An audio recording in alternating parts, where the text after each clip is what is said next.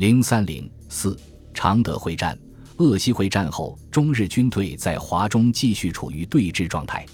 一九四三年八月下旬，日本驻中国派遣军制定秋季后作战指导大纲，企图再次向中国军队发起攻势作战，其主要目标是湖南常德。日本大本营因判断盟军即将在缅甸开始反攻，而发起该作战可牵制中国兵力调往云南。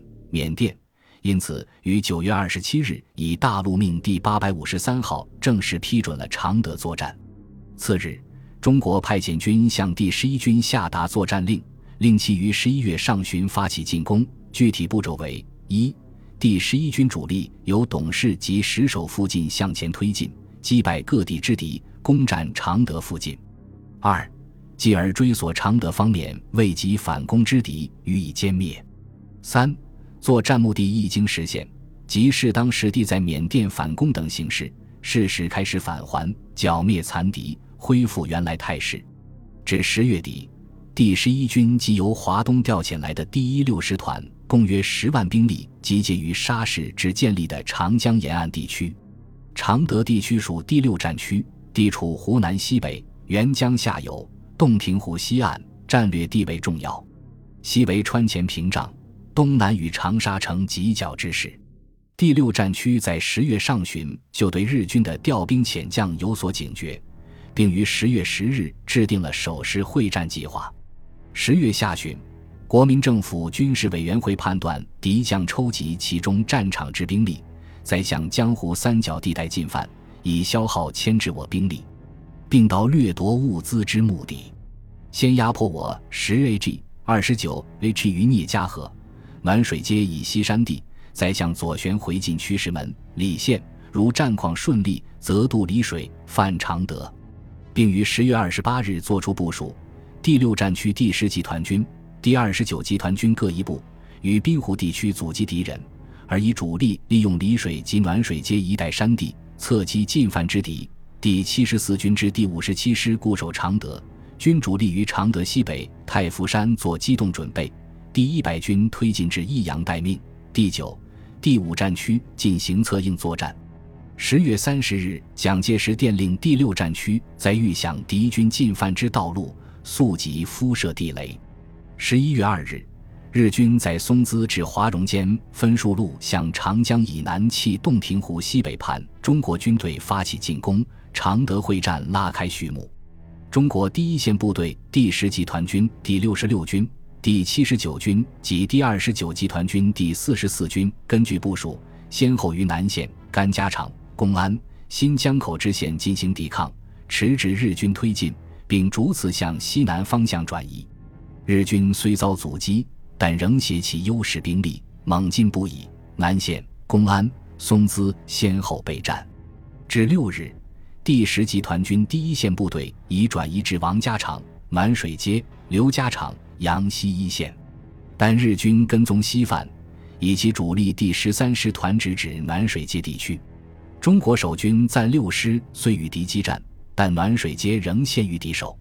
此时，中国方面根据战况及缴获文件，确定日军将南下进攻常德，而暖水街处于日军进军路线之右侧背，占领该地将与敌以极大牵制。七日，蒋介石下令。第十集团军王敬九部即刻集中主力击破向暖水街方向突进之敌，但第十集团军正准备发起反击时，日军又向高岩、王家范、邓家范等地发起猛攻，并以主力迂回暖水街以南地区西进，敌我之间呈交错对峙状态。至十二日，第十集团军退守聂家河、任和平、子良平，增加压一线。继续阻敌，日军则除留第三十九师团等部于暖水街附近外，第三、第十三师团相继向南集结，准备向石门、慈利发起第二期作战。日军第十一军于十一月十一日部署第二期作战，以第十三师团进攻慈利，随后追歼常德西北地区中国军队。第三师团奔袭石门以北第七十三军主力，然后进入常德西南地区。第六十八师团渡过洞庭湖，攻占汉寿后，进入常德东南地区。第一六师团经林里从北面直接攻击常德，企图对常德形成合围之势。第六战区遂以第七十三军部署于石门附近抵御日军，并以第七十四军部署于常德、慈利间，准备对敌决战。十一月十三日，日军第三师团在飞机与炮兵支援下，向第七十三军阵地发起猛攻。中国守军英勇迎战，连长、排长多过伤在战，至十四日黄昏，已陷入苦战，伤亡已逾三分之二。入夜。日军突入石门，担任守城的暂务师与敌死战，即全部做壮烈之牺牲。师长彭世亮英勇殉国，石门失守。石门被占后，日军沿丽水快速推进，至十一月十六日已进至慈利以北永胜桥、东岳关，与第七十四军发生接触。在这之前的十四日晚，蒋介石电话指示第六战区以一部确守常德。主力在慈利附近地区与敌决战。第七十四军除第五十七师防守常德外，军长王耀武率军主力第五十一、第五十八师布防于慈利附近。十七日，第五十八师正面之敌日军第十三师团开始进攻，守军奋勇抵抗。守卫赤松山的一个营沉着迎战近日，阵地毅然不动。日军白天无法推进，只得于夜间偷袭。守军战斗至最后一人，全营壮烈牺牲。十八日，慈利被敌攻陷，常德西北失去屏障。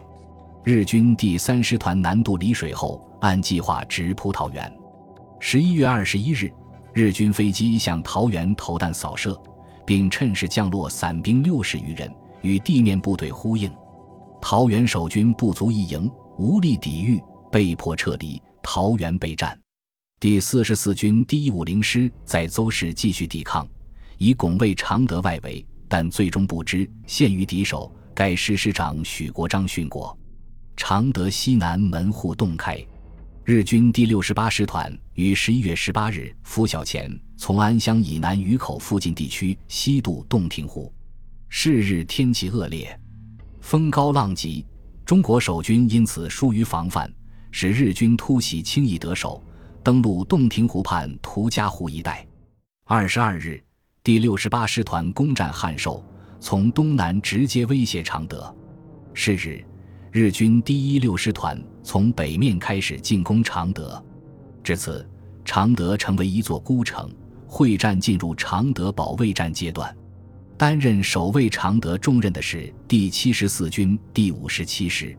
该师受命后，以主力集中常德城。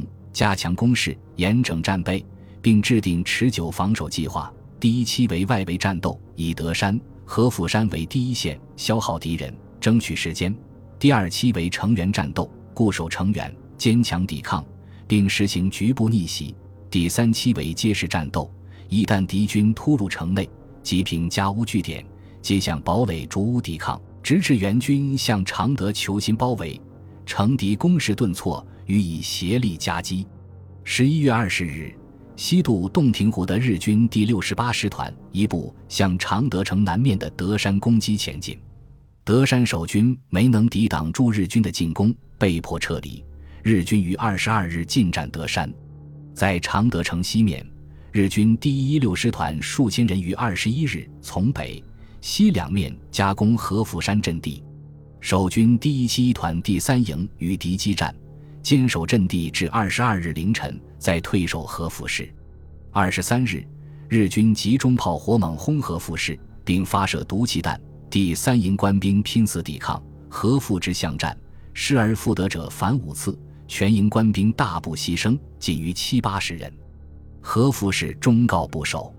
在常德城西北外围的黄土山阵地，第五十七师也与日军展开激战，在击毙日军连队长一名。与敌以重大打击，己方亦遭受重大伤亡后，向主阵地转移。日军原先计划仅以第一六师团承担攻占常德的任务，但在常德外围遇到中国守军顽强抵抗后，于十一月二十三日调整部署，决定以第一六师团从北、西两面全力攻击，第三师团一部从南进攻，第六十八师团从东进攻。并定二十五日午夜开始进攻。同日，第六战区代理司令长官孙连仲电令第五十七师师长余承万：常德存亡关系全局，这激励官兵坚守待援，发扬革命军人牺牲之精神，无志动摇决心。蒋介石也电令第五十七师固守常德，与该城共存亡。十一月二十五日拂晓，日军飞机二十余架飞临常德上空进行扫射，随即日军地面部队不待午夜即分几路向常德城发起进攻。在北面，日军第一六师团第一零九联队先向外围阵地下夹岗七里桥发起进攻，与中国守军迎头抗击，被迫向东绕行，趁守军不备。突破新堤，再转进北门外接一线。中国军队仓促迎敌，展开白刃肉搏，挫敌锋芒。日军战士记载，当日常德北面的战斗，由于敌人节节抵抗，前进很不顺利，直至二十六日凌晨才到达北门外。在东面，日军第六十八师团一部趁第一零九联队突进之机，攻占岩桥，推进至东门附近。在西面。第一六师团第一二零联队在白天开始攻击外围阵地，因守军顽强抵抗，无法突破。入夜后才以偷袭突破中国军队阵地，进至西门城外。南面的战斗最晚打响，但战况更为惨烈。先是美军战机袭击向沅江南岸推进途中的日军第三师团第六联队，击毙其联队长中田。午夜。第六联队向沅江北岸常德城内猛轰，其步兵趁此掩护渡江。据日本战史，江畔的战斗是极其残酷的，我军接连出现伤亡。日军五百余人强渡后，一部突入城内，守军在下南门、东门附近街巷与之展开恶战，反复进行肉搏和枪战，至次日凌晨击退入城之敌。二十五日一天激战。第五十七师两名营长英勇殉国。鉴于日军从各方逼近常德城，师长余承万调整部署，令外围部队转入城内，并重新配置成员守备力量，以达固守常德之目的。本集播放完毕，感谢您的收听，喜欢请订阅加关注，主页有更多精彩内容。